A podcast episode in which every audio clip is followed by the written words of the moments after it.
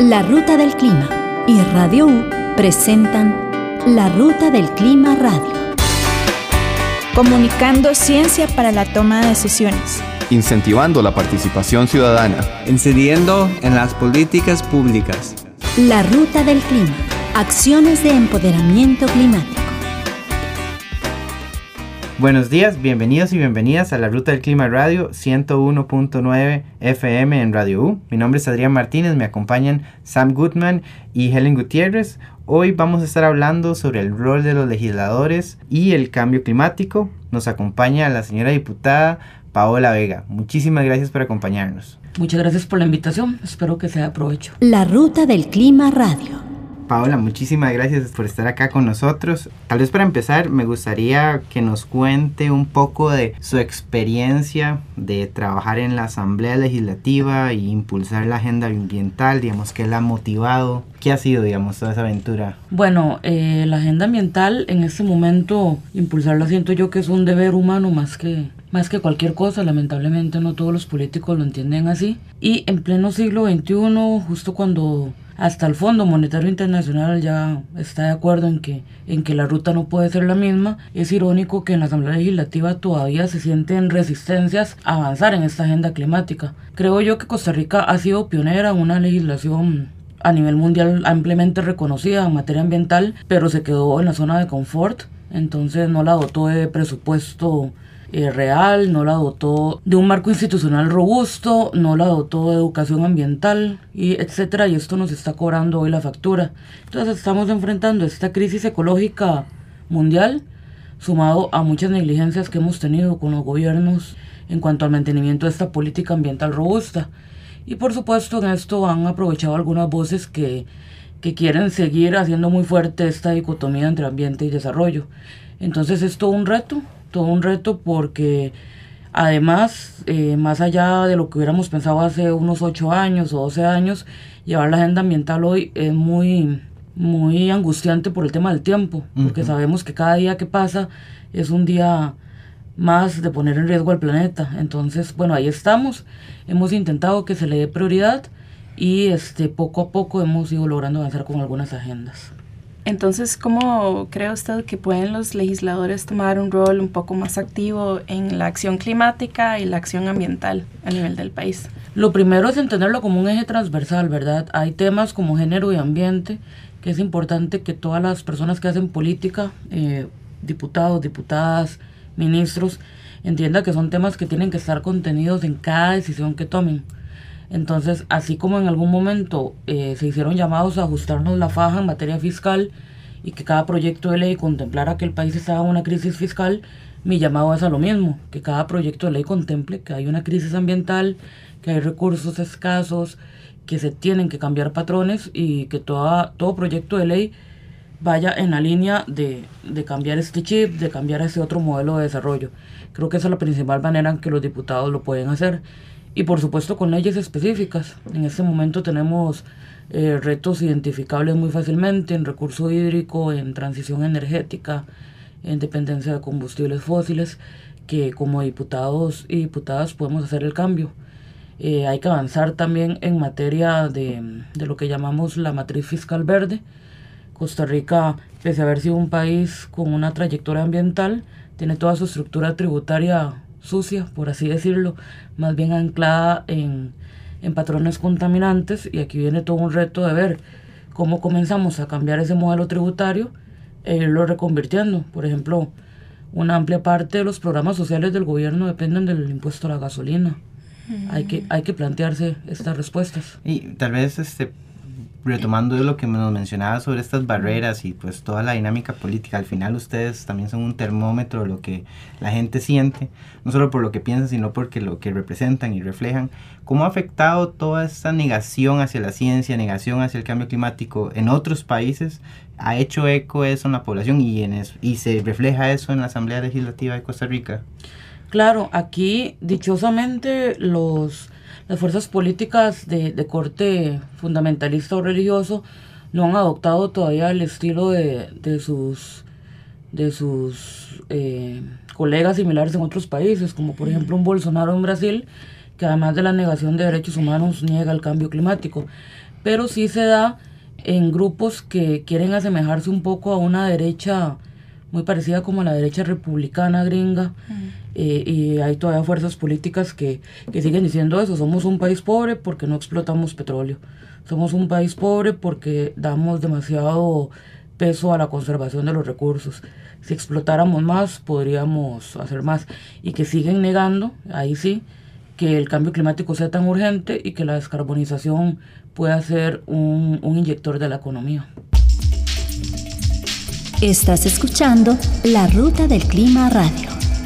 Si sentís preocupación por el cambio climático, desplazarte a pie, en bus o en bicicleta son acciones que te permiten reducir tu huella de carbono. La Ruta del Clima. Acciones de empoderamiento climático. Ahora que estábamos conversando un poco sobre esta influencia internacional, viendo que ustedes al final lo que hacen es crear legislación, ¿qué tanto ha influenciado, digamos, la política internacional y el desarrollo de normativas de tratados internacionales, por ejemplo, en cambio climático y otro, cómo se va moviendo la asamblea, digamos, qué tanta presión, por ejemplo, tiene el acuerdo de Escazú o la Convención Marco de Cambio Climático, todo esto que se está desarrollando y que van a ver en Chile, que viene acá en Costa Rica pronto, este, ¿qué tanto los presiona o ustedes tal vez están más separados de eso? En realidad poco, eh, lamentablemente, tengo que decir que que la Asamblea Legislativa está bastante distanciada de, los procesos mundiales en realidad. Eh, hay diputados que siempre estamos intentando hacer un llamado con estas agendas mundiales y con lo que está en tendencia en la discusión mundial, pero hay desde un, un, desligue, algunos diputados que no se preocupan por seguir tal vez la agenda internacional o, o darle alguna proyección, y otros que adrede eh, tienen resistencias. Hay todo un movimiento que, quiere culpar a, la ONU y a los organismos internacionales de, injerencia en los países, especialmente por todo lo que ha sido el mito este de la ideología de género, ¿verdad? que se ha desprendido un poco que la evolución de derechos humanos viene por una injerencia a los organismos multilaterales y esto se refleja un poco en esa resistencia a decir que lo que viene de afuera eh, no tiene por qué ser bien recibido. Entonces, digamos, la agenda internacional no es la que está marcando las pautas en, el Parlamento Tico, con excepción de la OCDE. Y ahí es justamente donde yo hago un llamado. La OCDE es insistente en hablar de economía circular, impuestos verdes, y lamentablemente todavía no, no hemos entrado ahí. El acuerdo de Escazú sí se está discutiendo y sí tiene un buen ambiente, más que por venir eh, con un acuerdo eh, a, nivel internacional, tiene un buen ambiente porque... Eh, los diputados han congeniado con sus principios de momento, pero digamos lo que es el Acuerdo de París sigue siendo un, un acuerdo irrespetado todavía en el Parlamento. Y Costa Rica es un país pequeño y sus emisiones son significantes en el contexto global. Sin embargo, Costa Rica es un líder climático regional y global. ¿Y cómo puede la legislación climática de Costa Rica influir en las agendas climáticas de otros países? Sí, Costa Rica tiene un, un rol protagónico en la agenda internacional por, por, lo bien posicionado que está en materia democrática, en materia ambiental, etcétera. Por ejemplo, ahora que Costa Rica dio el primer paso, que casi ningún país ha dado, de prohibir el poliestireno, el estereofón, eh, ha sido noticia en todo el mundo. Y esto mueve que muchos países del mundo quieran imitar. La ley de plásticos que estamos trabajando en el Congreso, eh, me atrevería a decir que podría llegar a ser la ley más completa a nivel mundial en materia de plástico y esto podría servir de ejemplo también. Eh, los esfuerzos en descarbonización, etcétera. Entonces creo que Costa Rica, ahora que va a albergar la, la PRECOP, debería tener un rol sustancial. La PRECOP, que es esta cumbre este, sobre cambio climático que viene a continuar la negociación en Costa Rica. Exacto, la COP es en Chile y la, la PRECOP sería en Costa Rica.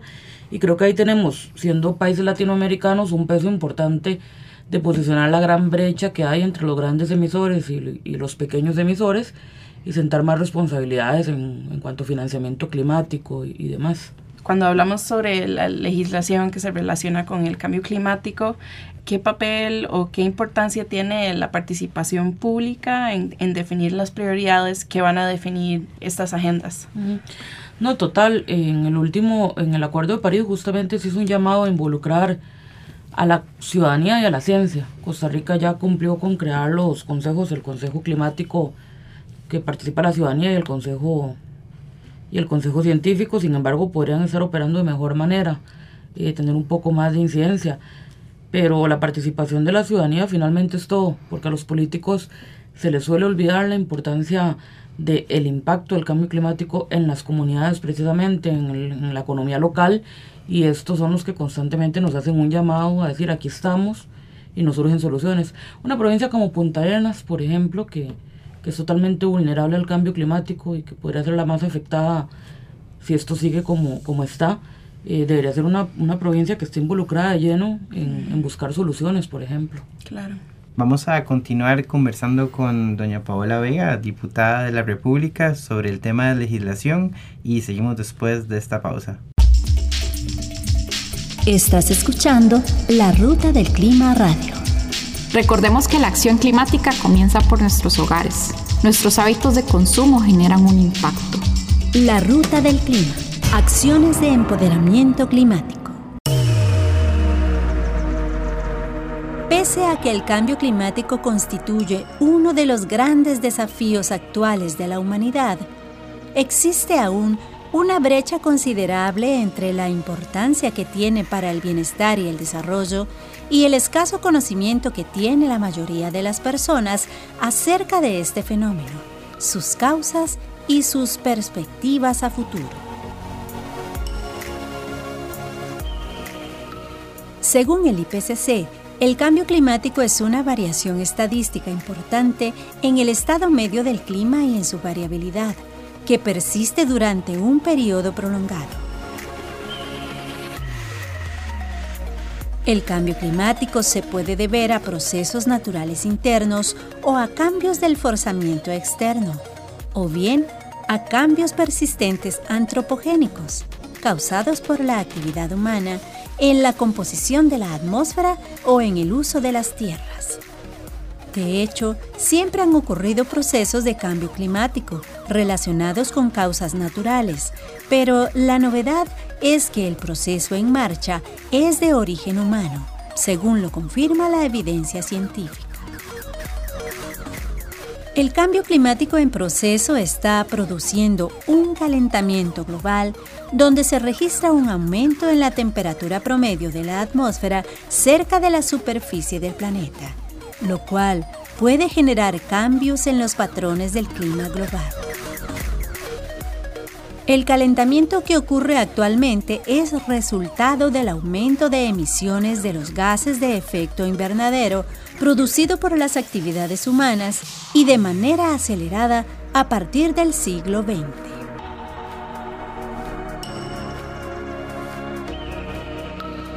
La urgencia de fortalecer las líneas de mitigación y adaptación es una preocupación clave para el desarrollo sostenible. Desde la popularización del concepto a partir de 1987, gracias al informe de la Comisión Brundtland, muchos de los grandes acuerdos globales sobre desarrollo se hacen en función del concepto de desarrollo sostenible. Así, se ha buscado cerrar las brechas entre las preocupaciones sobre el manejo ambiental y el equilibrio ecológico por un lado, y las preocupaciones sociopolíticas y económicas sobre el desarrollo por el otro. Continuamos conversando con doña Paola Vega sobre el cambio climático y el rol de los legisladores. Antes de cambiar de tema, a mí me, siempre me llama mucho la atención, digamos, Costa Rica tiene muchas cosas positivas, digamos, en cuanto a cambio climático. Pero, por ejemplo, vos mencionaste el 5C y el Consejo Académico. Sin embargo, todos esos son este, espacios que están por decreto. Y en sí, digamos, si vemos la legislación climática, lo que tenemos es una ratificación de un acuerdo internacional, pero no hay nada que ancle todos los grandes avances que hemos tenido en este, en este tema. Se han discutido se han mencionado leyes marco de cambio climático y diferentes iniciativas en los años, pero todavía no hemos avanzado como ha hecho Perú o México o hasta países centroamericanos en este tema. ¿Qué son los obstáculos o cómo se mueve esta temática dentro de la Asamblea? Creo que lo que ha pasado también es que usualmente cuesta que lleguen diputados que tengan la agenda ambiental por, por agenda central. Normalmente pasa que vienen con agendas muy localistas o con otros temas, pero eh, por lo menos si están mis intenciones en estos cuatro años dejar una ley marco de cambio climático. eh, tampoco muy detallada porque estamos en un escenario continuamente cambiante y lo importante es que sea una ley marco que deje sentadas las bases eh, principales para que ningún gobierno lo cambie. Esto es importante, que sea una política de Estado y no venga algún fanático negacionista del cambio climático y haga tabla rasa y quiera... ¿Qué puede pasar? Puede pasar, claro, estamos muy cerca de que, de que algo así pase en el país. Dejar esas cosas básicas y eso sí, darle suficiente flexibilidad para, para operar. Y otro elemento importante que tiene que tener esa ley es, es entender que el cambio climático no es solo el MINAE cambio climático tiene que estar en el Ministerio de Obras Públicas, en el Ministerio de Seguridad, en el Ministerio de, mm, de Salud, en todos los ministerios. Entonces tenemos que lograr una, una institucionalidad que sea transversal a todo el Poder Ejecutivo de alguna manera. Hoy por hoy la Oficina de Cambio Climático es, es una tristeza, ¿verdad? Hacen demasiado, son unos valientes, pero trabajan con cinco personas, si acaso, con un presupuesto pírrico, y esto tiene que cambiar. Así como alguna vez Costa Rica cuando quiso cambiar su modelo a exportaciones, fortaleció Procomer y fortaleció todo esto, hoy por hoy también, si queremos apostar a una, a una economía descarbonizada, tenemos que hacerlo en serio y con buen presupuesto. Y hablando de este liderazgo y, pues esta institucionalidad que ocupa apoyo y sin embargo que de una forma u otra hemos a raíz de las décadas, al menos de las dos décadas y un poco que lleva el tema de cambio climático de Naciones Unidas, Costa Rica está posicionada como uno de los líderes. ¿Qué rol o cómo, cómo ve el país usted que utiliza este espacio de la PRECOP para fortalecerse, pero también para impulsar la ambición a nivel nacional y centroamericano? Sí, yo creo que estamos, estamos en buenas manos. Dichosamente, doña Andrea Mesa, directora de Cambio Climático, tiene muchísima claridad en cuanto a, a esta agenda de mayor ambición en cuanto a la agenda de que ya no queremos, esto es importante, esta COP25 no puede ser de discursos, tiene que ser de compromisos y ya es un hecho que las, las contribuciones nacionales no, no fueron puestas en marcha, o sea que estamos todavía muchísimo más lejos de lo que pensábamos de alcanzar las metas de París. Es hora ya de compromisos muchísimo más rigurosos y de empezar a, a aplicar este, todas las herramientas de la política de la política multilateral y la negociación multilateral para presionar a los grandes países, especialmente Estados Unidos, que lastimosamente hoy no tiene la misma fuerza que un Barack Obama le, le dio a ese instrumento ahora. Y Costa Rica y Chile pues están compartiendo en cierto grado el liderazgo de la cumbre climática en Chile. Este, ¿Cómo ve usted que usted como legislador puede colaborar o cooperar con sus contrapartes en, en Chile? Estamos intentando justamente eh, lograr en el marco de la COP25 hacer un encuentro parlamentario también a nivel de, legisladores para sentar algunas leyes mínimas que tenemos que impulsar desde los parlamentos latinoamericanos. Ahora el otro mes yo voy para Surinam también a un encuentro en el marco de, del Parlacén, justamente para ir definiendo agendas conjuntas de cara a la COP25 y para ir este, estableciendo peticiones parecidas de los gobiernos, justamente para ir como bloque si algo tiene fuerza en la COP es ir como bloque. La vez pasada, bueno, no, para, para las épocas de París, eh, el, el, pequeño grupo de países más afectados tuvo un gran peso justamente por eso, por mostrarse como un bloque sólido y por, por ejercer sus propuestas de una manera muy contundente. Entonces sí, tenemos el plan de desarrollar una agenda legislativa, también climática, que por lo menos sirva como principios elementales a los que nos comprometemos a impulsar en los parlamentos. La Ruta del Clima Radio. Por primera vez, la COP regresa a América Latina. Mientras que los países como Costa Rica muestran interés en liderar sobre el clima, las naciones como Brasil y los Estados Unidos están destruyendo las leyes y regulaciones ambientales.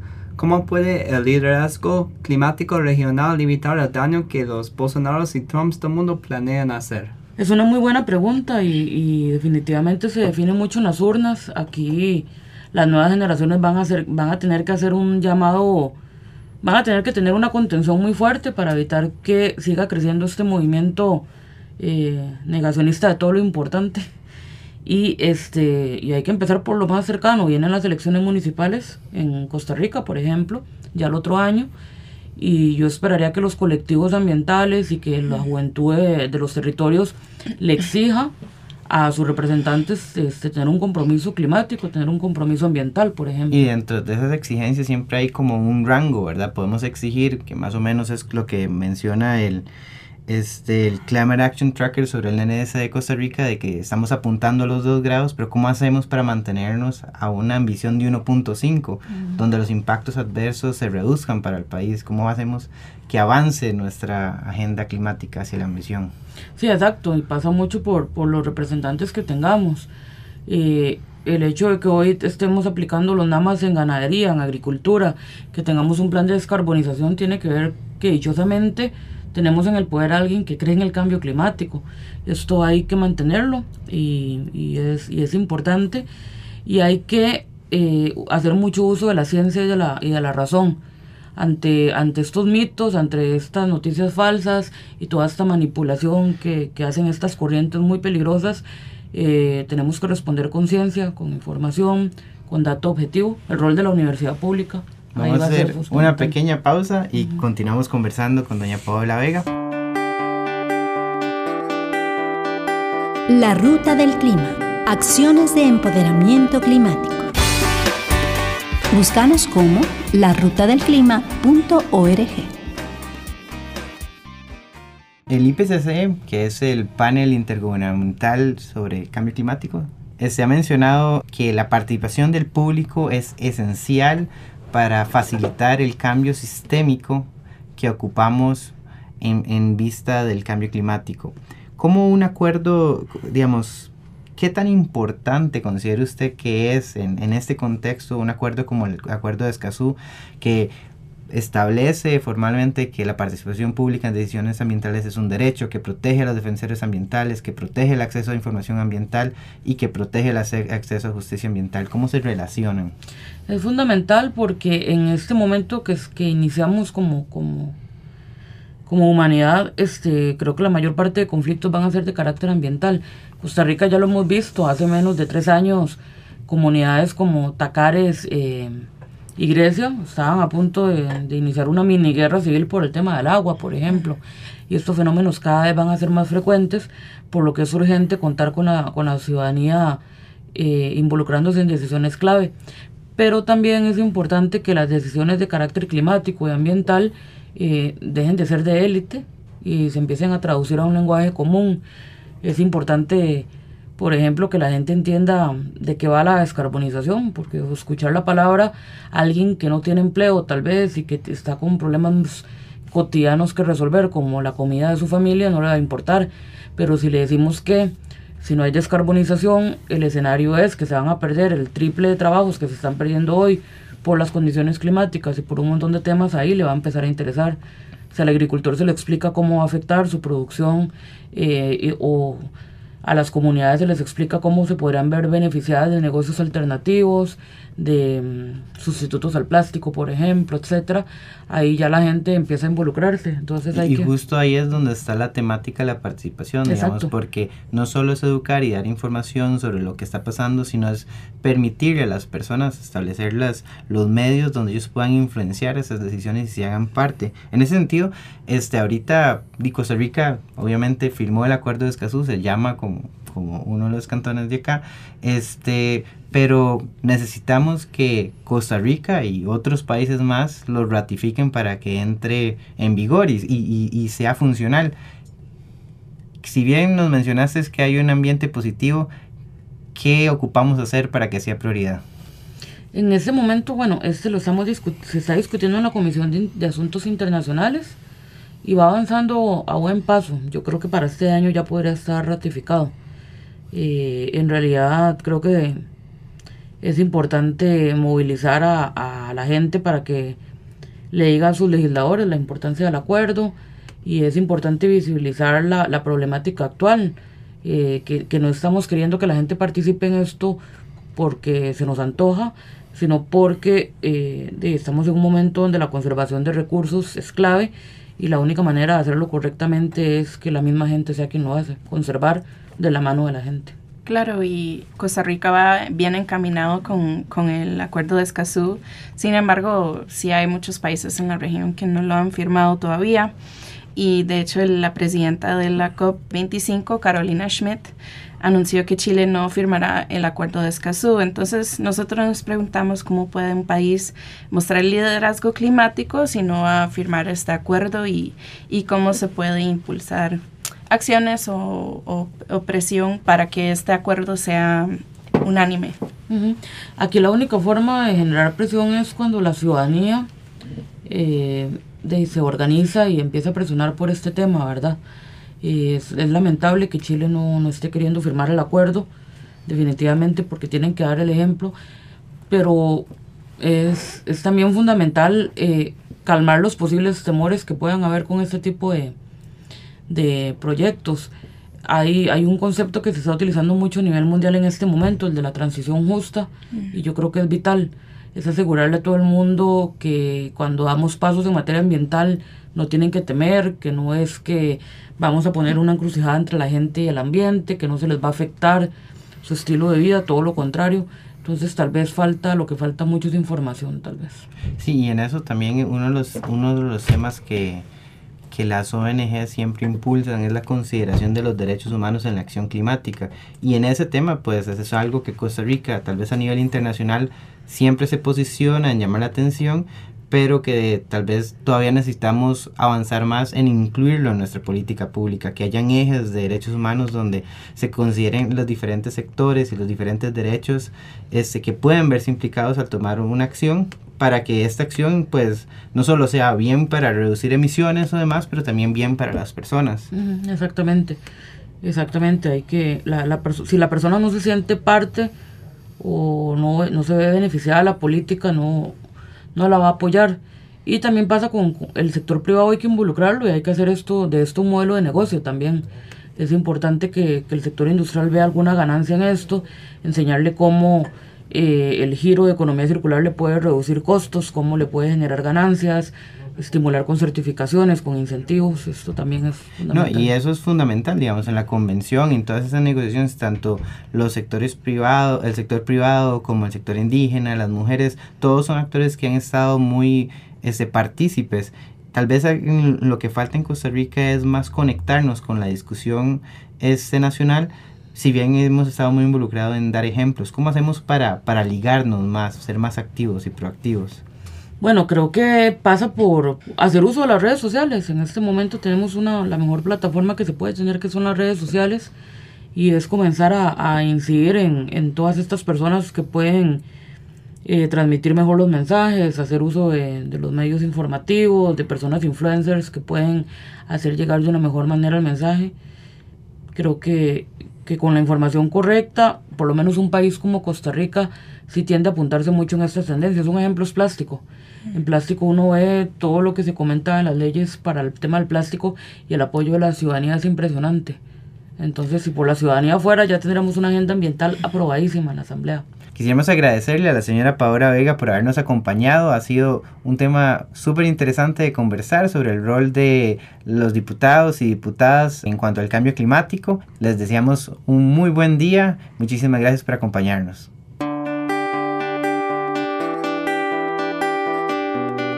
Esto fue La Ruta del Clima Radio. Apertura hacia la información climática generando conciencia para las transformaciones necesarias. Promoviendo el desarrollo sostenible. Te esperamos todos los lunes a las 8 de la mañana por Radio U 101.9.